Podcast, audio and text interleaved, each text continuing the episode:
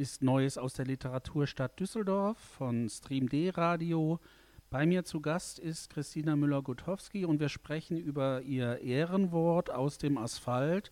Du hast auch heute die Musikliste da äh, beigesteuert und dir äh, schöne Sachen gewünscht.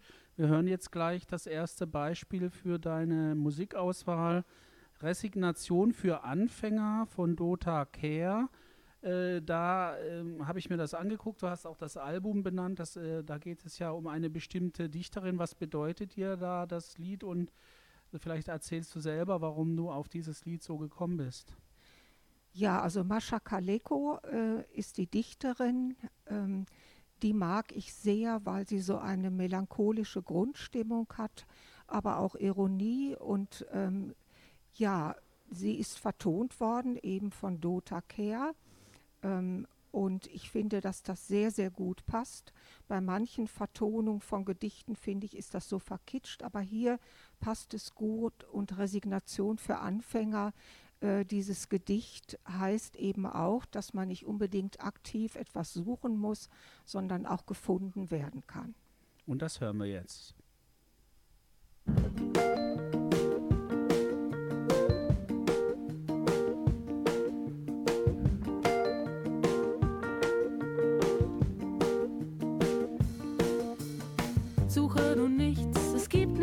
finden, nichts zu ergründen, finde dich ab. Kommt ihre Zeit, dann blühen die Linden über dem frisch geschaufelten Grab. Kommt seine Zeit, dann schwindet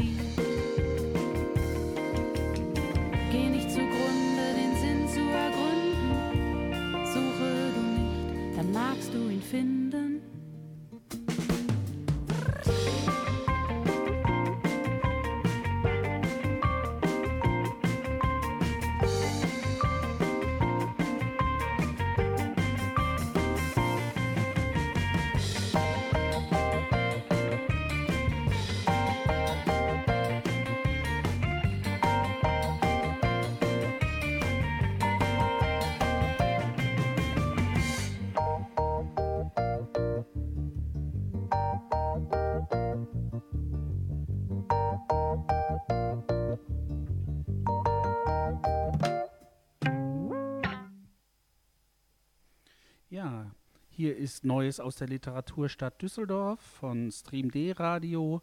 Bei mir zu Gast ist Christina Müller-Gutowski und wir sprechen über ihr Ehrenwort aus dem Asphalt und hören jetzt auch gleich mal die erste Lesung, damit wir so eine anschauliche ähm, Vorstellung von deinem Stil bekommen. Ähm, du hattest rausgesucht einen essayistischen Text und ich bitte dich, den ersten essayistischen Text jetzt einmal für uns zu lesen das Schwarz, das Weiß und ein wenig vom Rot. Es gibt Orte, an denen sind das Schwarz und das Weiß zu Hause. Landschaften gekleidet in die äußersten Punkte der Farbskala. Das dunkelste Dunkel, das hellste Hell. Gegenden, in die man über die Schulter schaut ins Gestern.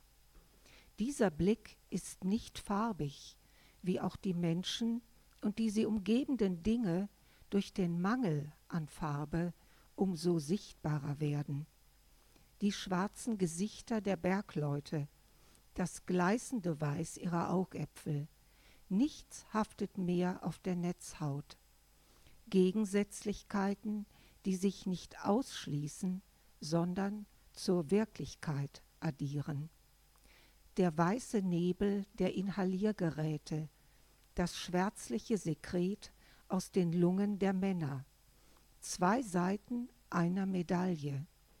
der Schattenriss der Schornsteine, die Phalanx der Fördertürme im weißlichen Rauch der Abwärme. Sie ließen uns wissen, dass nichts wahr ist ohne sein Gegenteil.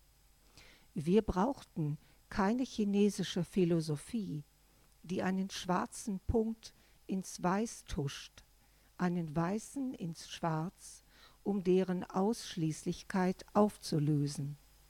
Wir hatten den Anblick von Schnee auf Schlackehalden, von Kohlestaub auf gebleichter Wäsche und Rußflocken auf Milch in Emaillekannen.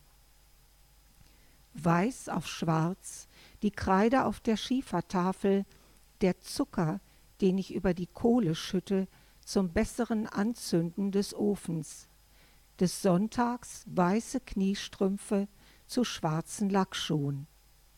Heinrich Böll hatte Unrecht, als er 1958 schrieb, zwischen Duisburg und Dortmund ist Weiß nur ein Traum.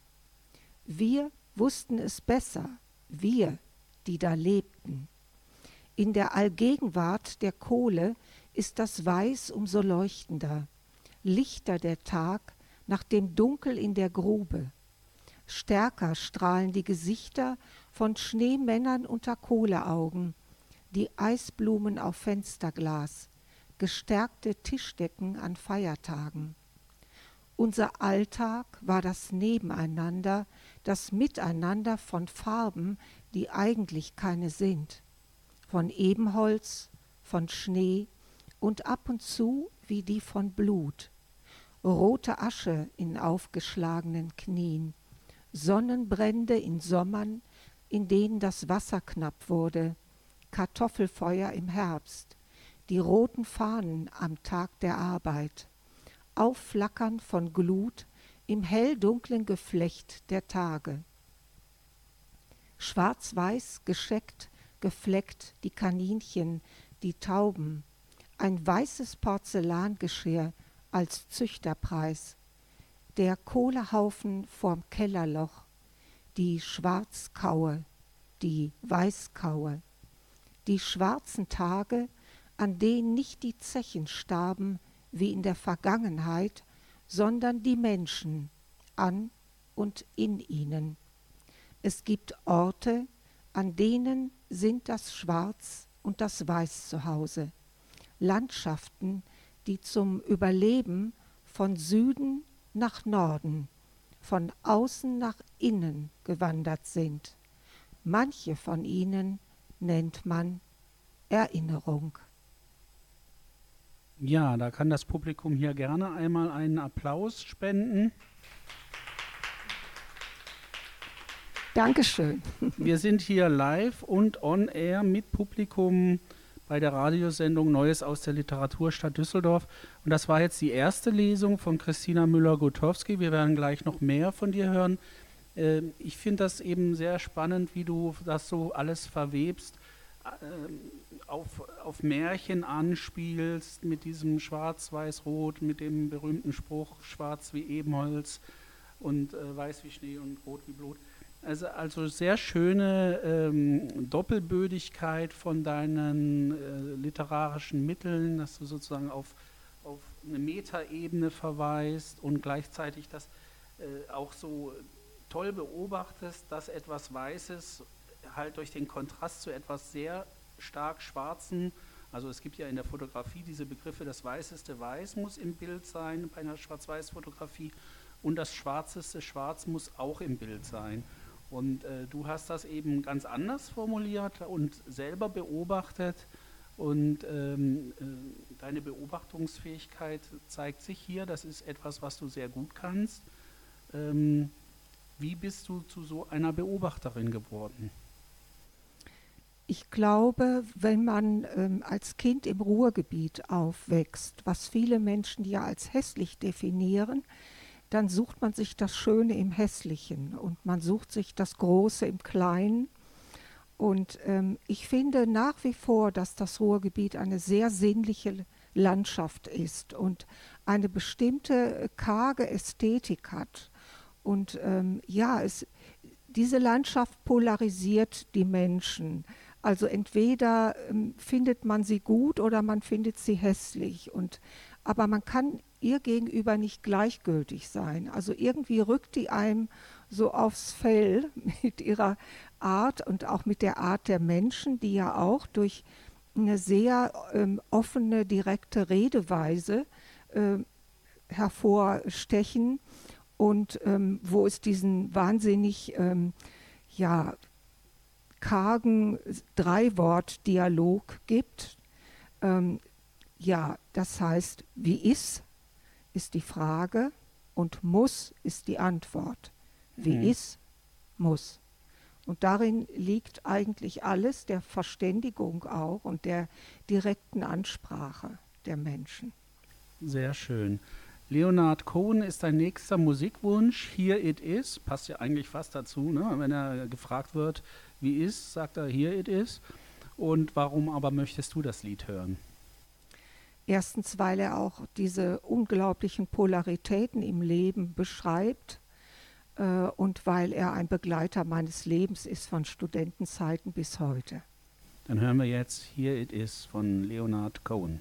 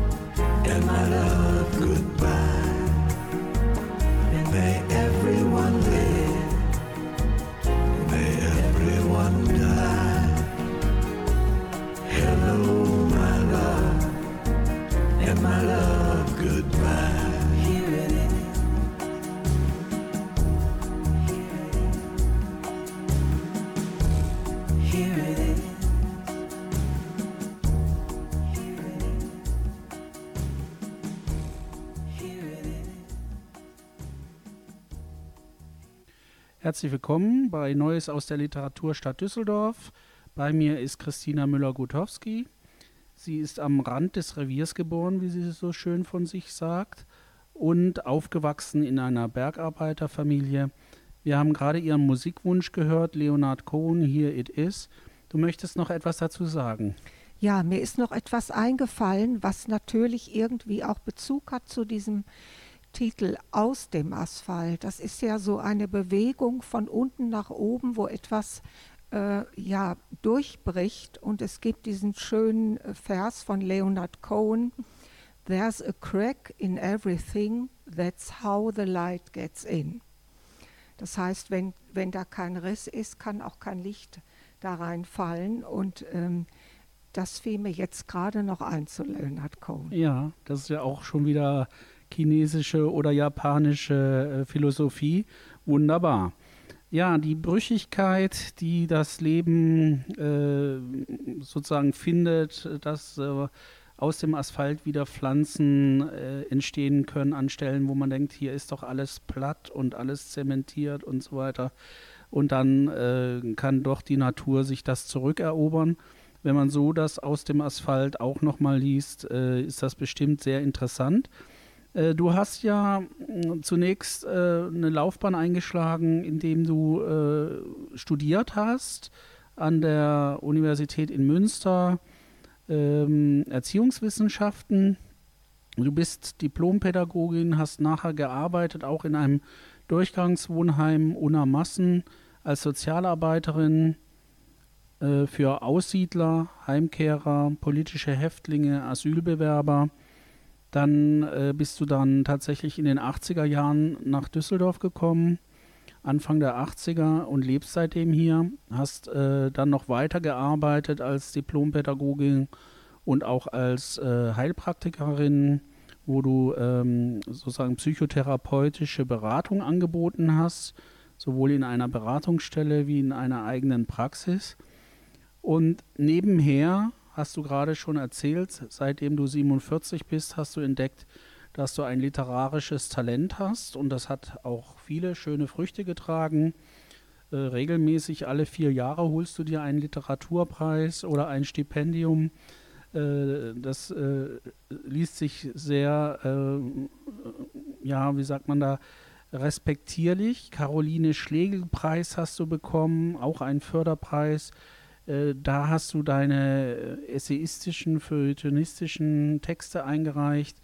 Ähm, ich habe gesehen, dass da ging es um Buchenwald. Ja, das ist ein Thema, was mir sehr am Herzen liegt. Ich war einen ganzen Tag in Buchenwald und habe fotografiert und habe mir ähm, ja dieses Lager angeschaut und ähm, es war auch wieder mal ein Zufall. Ich war dann anschließend nicht am selben Tag, sondern später im Romantikerhaus in Jena und ich äh, komme die Treppe herunter und da war plötzlich ähm, eine Ausschreibung zum Caroline Schlegel Preis. Und dann habe ich gedacht, ach, das nehme ich mir mal mit, ja. Und als ich dann zu Hause war, habe ich mir das angeguckt, dass es auch ein Preis für Feuilleton und Essay ist. Und dann habe ich gedacht, ja, diese für mich sehr erschütternde, auch körperlich und psychisch erschütternde Erfahrung in Buchenwald, die schreibe ich jetzt auf. Und dann habe ich nach einer Form gesucht, weil natürlich ist es so, dass schon so viel äh, über äh, ja, den Faschismus geschrieben worden ist. Und ich wollte aber eine Form finden, die irgendwie das so erzählt, dass es auf neue Art und Weise wieder lebendig wird. Und ich war ja in diesem äh, Romantikerhaus und auch da habe ich äh, eben einen Zettel gefunden, da steht drauf die Neuromantiker Fragmente. Dachte ich, Fragmente. Das ist die Form, in der ich das erzählen möchte. Mhm. Sehr Dieses gut. Essay und ich habe eben auch da ein literarisches Essay in verschiedenen Fragmenten rausgemacht. Hat mir übrigens sehr gut gefallen, der Text. Äh, mit dem Elefant, ja, mit dem äh, Hotel, Elefant. Elefant. Ja, ja. Wir verraten nicht zu viel. Äh, wer das äh, sich anschauen will, findet die Erstveröffentlichung dieses Textes im Ehrenwort. Es ist leider nur ein kleiner Teil. Das, dieses Essay ist ein, das ist ein Auszug, äh, der ist ungefähr ein Viertel des gesamten Essays. Das hat einfach nicht Platz gefunden. Aber immerhin hast du dafür einen Förderpreis bekommen für dein anderes äh, lyrisches Talent im selben Jahr auch. In einer Sparte Haiku. Äh, das hören wir jetzt nicht, aber du hast auch weitere andere äh, Lyrikpreise äh, für dich geltend machen können. Bist unter anderem Gewinnerin des Gedichtwettbewerbs Ein neues Lied, ein besseres Lied. Also das ist ja eine äh, Verneigung vor Heine. Genau. Äh, und Mhm. ähm, anlässlich des Bücherbummels, ähm, da hast du im Grunde genommen deine Bandbreite jetzt gezeigt, vom Essay über äh, die Lyrik und dann später noch das Autorinnenstipendium der Kunststiftung NRW. Ähm, hast du da dann äh, was damit realisieren können? Ja, da habe ich mich auch wahnsinnig gefreut, dass ich das bekommen habe, weil das ja schon auch ein Ritterschlag ist. Auf Ähm, alle Fälle, ja. Und ähm, ja, das habe ich für mein zweites Buch bekommen. Ähm, auch die Stadt selbst ist abenteuerlich gebaut. Mhm. Das ist ein Heine-Zitat. Und da bin ich auf den Straßen von Düsseldorf unterwegs gewesen und habe ähm, das literarisch verarbeitet. Ähm, dieses Heine-Zitat findet sich beim Kulturhaus Süd auf einer Wand. Und das ist so mein, mein Motto gewesen. Und es gibt dieses schöne Ausdruck von Walter Benjamin, das heißt Botanisieren auf dem Asphalt. Und Mhm. genau das habe ich gemacht. Und da gibt es auch einige Texte aus diesem Buch hier im, äh, aus dem Asphalt im Ehrenwort. Mhm. Wer das andere Buch auch äh, mal sich anschauen will, das ist im Arachne Verlag erschienen. Auch die Stadt selbst ist abenteuerlich gebaut, ist der Titel dieses Buches. Äh, ein Bonner Verlag hat das herausgebracht. Arachne Verlag findet man im Buchhandel. Ähm, du hast jetzt äh, rausgesucht noch als Leseprobe Lyrik. Das würde ich jetzt gerne von dir bitte hören. Das erste Gedicht bezieht sich auf eine Zechenstilllegung. Zeche Zollern, still, still. Becherwerk, geleert. Treibscheibe schweigt, stille. Keine Hand rührt Klinkensperre, keine Frucht trägt der Haspelbaum. Lagerböcke und Laufkatzen stillgestanden, Fremdkörpersiebe ausgemustert, Federanschlag missglückt, Niete, Niete, Gichtgas und Kreuzschlagseil, Kaskadenumformer stillgelegt, Litze und Ritzel zersplissen, Revisionsöffnung bis auf weiteres geschlossen. Im rostigen Armen ruht das Endlosseil. Schweiß und Säure spuren das Licht. Salzlager, Ewigkeit. Arbeitsleben aufgetrommelt. Faserstoffseele ausgehaucht. Still, still.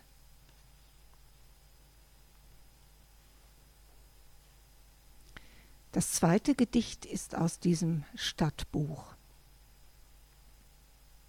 Ghost Fishing.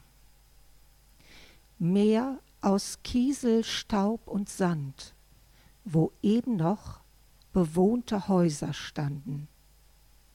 Moniereisen sind angelandet, auf Grund gesunken wie Schleppnetze fischen sie weiter fangen wandernde Seelen im Bewährungsdraht. Gestrandete Geister, hier haben sie gestern gelebt.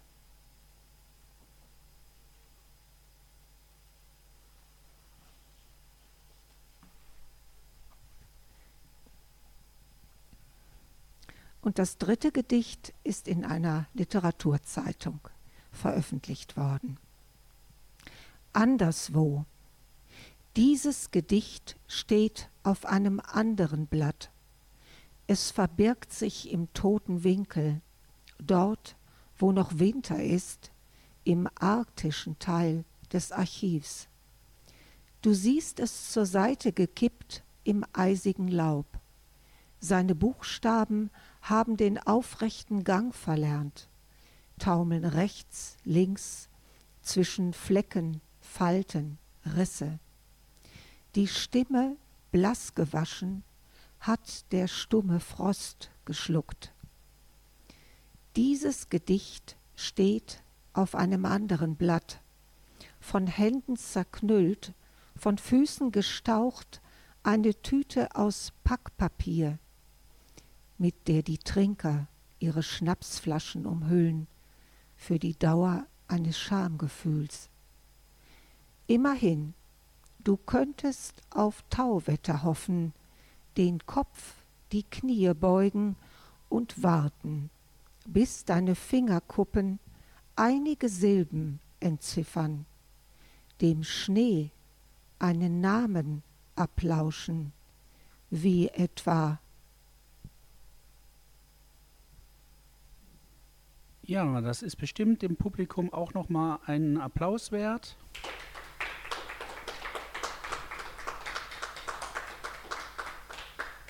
Wir sind ja hier die Radiosendung mit Publikum, live und on air, Neues aus der Literaturstadt Düsseldorf. Und äh, jetzt hast du gerade eine Kostprobe deiner lyrischen Tätigkeit gegeben und verrätst auch nochmal deine Expertise selber als jemand, der halt Begriffe aus dem Ruhrgebiet auch in die Lyrik rettet, in, in die Hochliteratur bringt und ähm, verfügbar hält, weil vieles dieser Begriffe, wenn man die auch so aneinandergereiht hört, äh, erzeugt bei uns ja vielleicht gar keine Bilder, aber bei dir ist das auch mit Bildern verknüpft.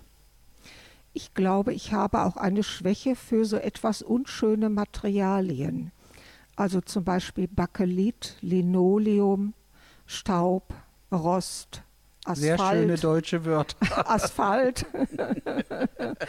Und äh, Ja. mir gelingt es, glaube ich, äh, in etwas was anderes zu sehen. Also eins dieser, dieses mittlere Gedicht mit dem Bewährungsdraht, äh, das ist ja, wird ja als Armierung mit Beton verwandt im, im Baugewerbe. Und da habe ich an diese Geisternetze gedacht, die im Meer verloren gehen. Mhm. Und äh, ja, auch das ist ja so ein, ein technisches, äh, ja, ein technischer Ausdruck, Armierungsdraht und so etwas. Aber mir gefällt das sehr und ich finde, das hat so ein eigenes Leben und es gehört in die Literatur einfach. Ja, sehe ich auch so. Und ich danke dir dafür, dass du es das damit auch da äh, sozusagen in einer besonderen Form konservierst äh, und erhältst und auch wieder lebendig machen lässt. Ähm, hören wir deinen nächsten Musikwunsch. Johnny Mitchell, Sunny Sunday. Was ist mit dem Lied für dich äh, verbunden, bitte?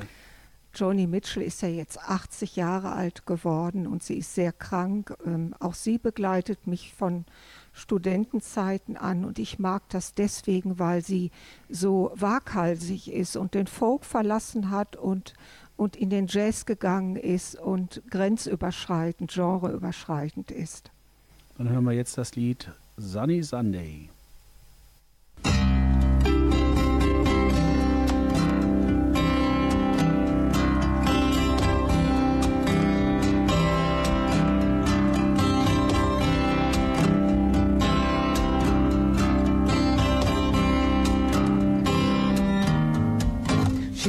Pulls a shade, it's just another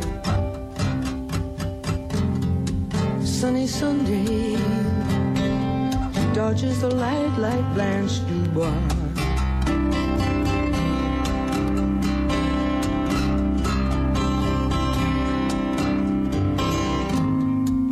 But colors fade away on such a sunny Sunday for the night to fall.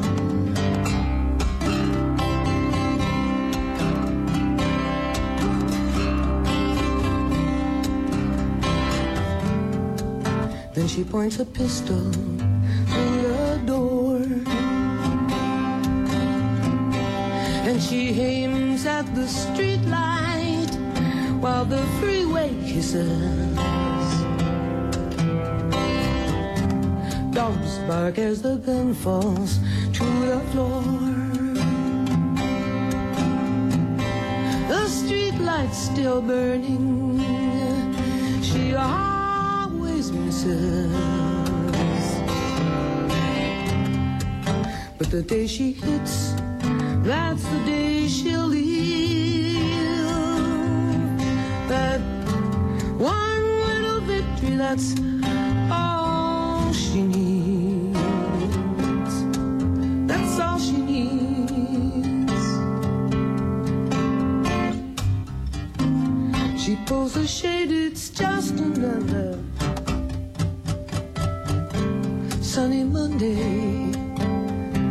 Waits for the night to fall.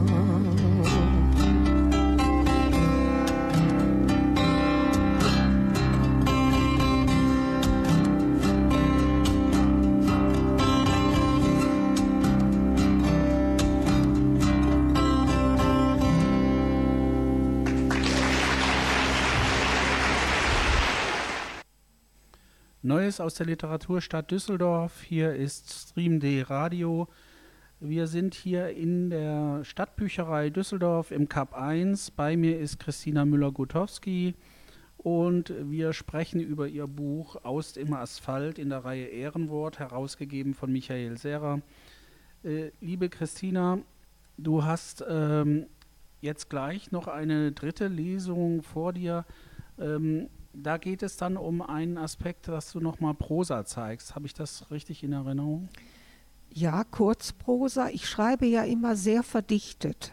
Ich kann eigentlich, ähm, also alles, was über zehn Seiten ist, äh, da geht mir immer die Puste aus, weil ich immer sehr, sehr dicht schreibe. Ich glaube, ähm, ich bin eine ja, Meisterin des Weglassens äh, und das ist mir auch sehr wichtig, dass ja, dass nicht immer alles ausformuliert ist, sondern dass der Zuhörer oder äh, die Zuhörer sich selber ein Bild machen können. Und äh, ja, das führt natürlich dazu, dass ich keine sehr längeren Texte schreibe. Also Romane ist etwas, was mich äh, jetzt nicht so reizt, weil ich kann nicht so gut längere Texte schreiben. Ja, das sind ja auch verschiedene Talente, ob man jetzt sprintet in äh, 10 Sekunden die 100 Meter oder ob man Marathon läuft. Du bist eben jetzt sozusagen in der Literatur die Sprinterin und hast dir da reichlich Ehre eingehandelt. Äh, mir ist auch aufgefallen, äh, eine Geschichte am Ende, ich weiß nicht, die wirst du ja nicht lesen, diese vom Zimmerhimmel hängt die Nacht. Nein, die werde ich nicht lesen, weil die zu lang ist. Genau, Ähm, aber da möchte ich dich gerne ja. drauf ansprechen, weil du da so eine Art Poetologie entwickelst in der, äh, in der Geschichte. ja, Du hm, schilderst also so diese ganzen ähm, Regeln des Creative Writings, so, ne? Show, don't tell und äh, ähm, versuchst eben so verschiedene Ratschläge, die man so äh, einem gibt. Äh, so sollte deine Kurzgeschichte aussehen äh, und unterläufst das dann gleichzeitig, weil Mhm. du diese ähm, erwähnte Geschichte, die du da eigentlich vorgibst zu schreiben, zwar beiläufig äh, servierst, aber im Grunde genommen schreibst du einen ganz anderen Text, eben einen poetologischen Text. Ähm, hast du denn solche äh, Schreibwerkstätten äh, wahrgenommen oder solche Kurse des kreativen Writings?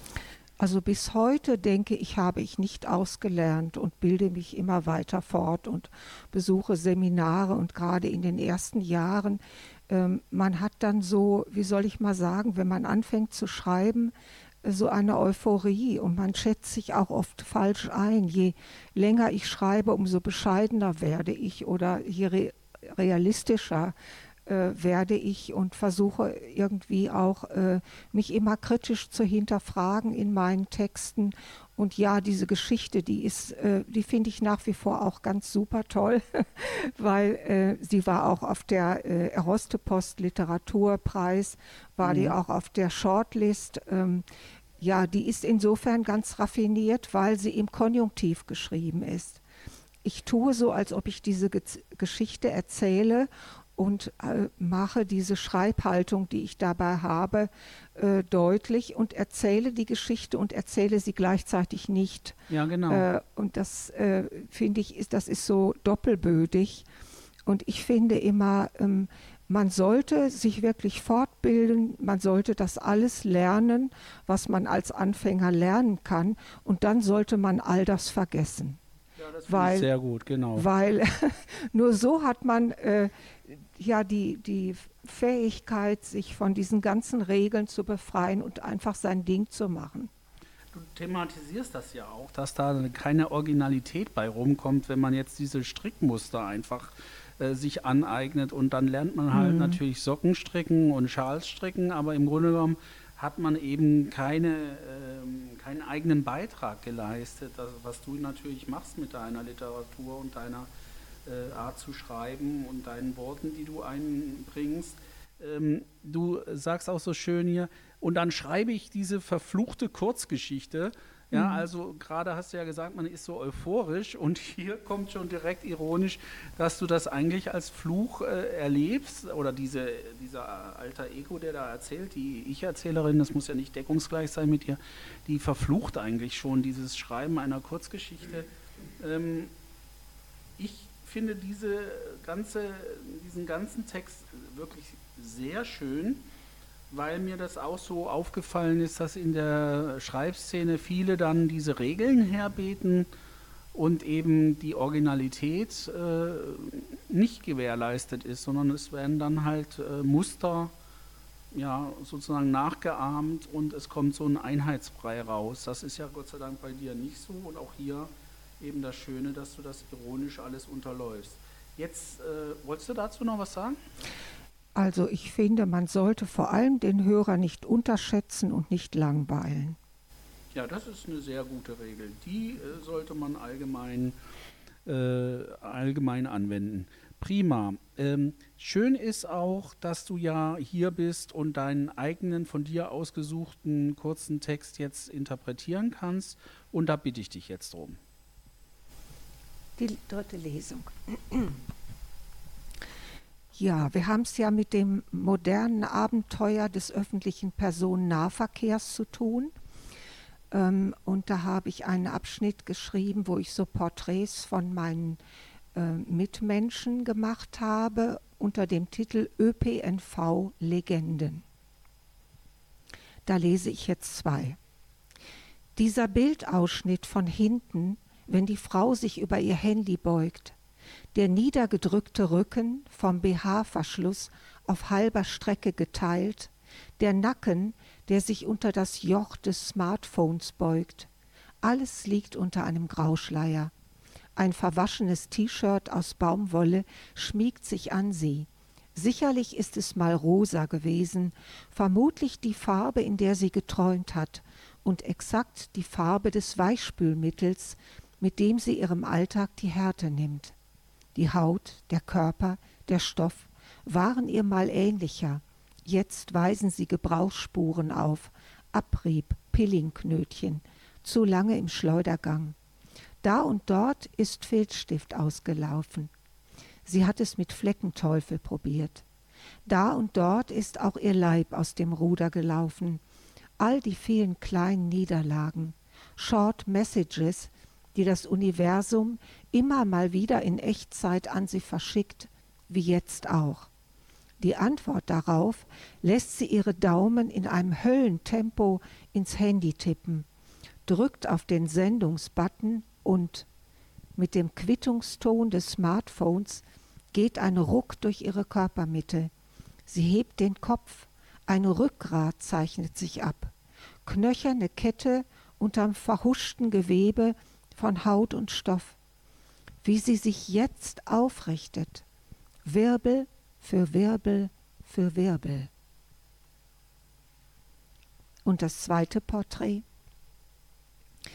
Diese asiatische Dame, die man die Regiofrau nennt, ist jäh ergraut. Fast über Nacht ist ihr das tiefschwarze Haar so ermüdet. Farb und kraftlos umgibt es ihr Gesicht wie ein erschlaffter Heiligenschein. Nur der Prinz Eisenherz-Schnitt ist wie immer gleich. Woher sie kommt, ist unbekannt. Wohl aber weiß man, wohin sie geht. Immer mit dem RE1 zwischen Hamm und Koblenz, die Füße in Turnschuhen, bewegt sie sich schweigend, Kilometer und Flaschen sammelnd. Fast eine Erscheinung. Ihr zur Seite die Beutel und Taschen der großen Lebensmittelketten. Vom billigen Plastikbeutel, wir lieben Lebensmittel, bis zur roten Mehrwegtasche von Kaufland. Von Stunde zu Stunde nehmen sie an Volumen zu, plustern sich auf, während die Regiofrau zusammenschnurrt wie ein Faden. Eines Tages wird sie verschwunden sein hinter ihren Taschen, ihr leiser Kinderkörper in der blauen Strickjacke gänzlich befreit von Materie, durchscheinend wie die PET-Flaschen, von denen sie lebt. Dann wird im RE1 noch immer der Klang von klirrendem Glas zu hören sein, das Quietschen von Polypropylen. Daran wird man sie erkennen und sehen, wie ihr Geist aus den Flaschen steigt. Ja, das ist dem Publikum auch nochmal ein Applaus wert. Vielen lieben Dank, Christina, dass du das uns nochmal so nahe gebracht hast. Wir brauchen also gar nicht rübergehen in den Hauptbahnhof und in die Bahn einsteigen. Wir können das Ehrenwort nehmen und nachlesen und sind in der Regiobahn und sehen anschaulich, da gibt es plötzlich gestalten. Da lohnt es sich von dem eigenen Mobiltelefon mal hochzugucken und zu sehen, da sind ja Menschen mit Geschichten, die sie erzählen können und du erzählst diese Geschichten. Danke dir dafür. Dein nächster Musikwunsch ist äh, Sting, Fragil. Fragile. Oder Fragile, ja genau. Fragil Muss man ja natürlich auf Englisch aussprechen oder auf amerikanischem Englisch aussprechen. Fragile, sehr schön, dass du mich da verbesserst. Und ähm, äh, Fragile, sehr schön. Ich lerne immer was dazu. Und äh, Sting kann es sowieso viel besser als alle anderen. Äh, Wir haben auch Sting gehört damals. Und du hörst dieses Lied gerne. Warum? weil es über die Zerbrechlichkeit der Menschen handelt. Und das ist ja eigentlich dein großes Thema, ja? Dann hören wir jetzt Sting, Fragile.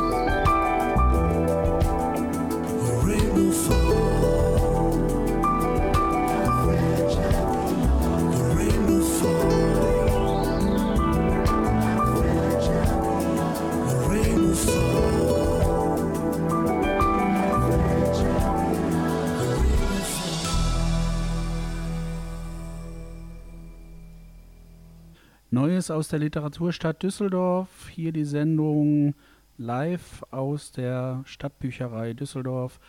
Mein Name ist Jan Michaelis. Wir sind am Ende der Sendung. Liebe Christina Müller-Gutowski, du warst heute mein Studiogast. Wenn du dich bitte verabschiedest. Ja, was soll ich sagen zum Abschied? ein Wort ist ein Wort, ist ein Wort, ist ein Wort. Oder wie du das so schön am Ende deines äh, von mir gerühmten Textes, dem letzten in deinem Ehrenwort gesagt hast, hoffentlich ist das letzte Wort deiner schönen Erzählung. Hoffentlich, ja, das ist das letzte Wort dieser Erzählung. Mhm. Hoffentlich, ja. Gut, schön, dass du da warst. Dein letzter Musikwunsch spielt uns raus ins Wochenende. Aldi Miola, I Follow the Sun. Da kannst du natürlich noch kurz sagen, warum wir das Lied spielen können sollten. Ja, weil es Aldi Miola und Beatles auf einmal ist. Und wir hören jetzt Aldi Miola, I Follow the Sun. Ich verabschiede mich auch von Ihnen, liebe Zuhörer, hier im Publikum in den Stadtbüchereien Düsseldorf und zu Hause schalten Sie wieder ein, Stream D Radio jederzeit. Hören Sie die Sendung nach, wenn Sie möchten, auf Enervision oder Mixcloud. Ab Montag dürfte das da verfügbar sein. Äh, wenn Sie bei der nächsten Sendung dabei sein wollen, bitte nehmen Sie die Möglichkeit in Anspruch, sich bei den Stadtbüchereien nach dieser Sendung zu informieren. Die ist weiterhin im Programm. Wir machen auch Januar, Februar und März wieder eine Sendung hier im Format im Dialog in den Stadtbüchereien Düsseldorf.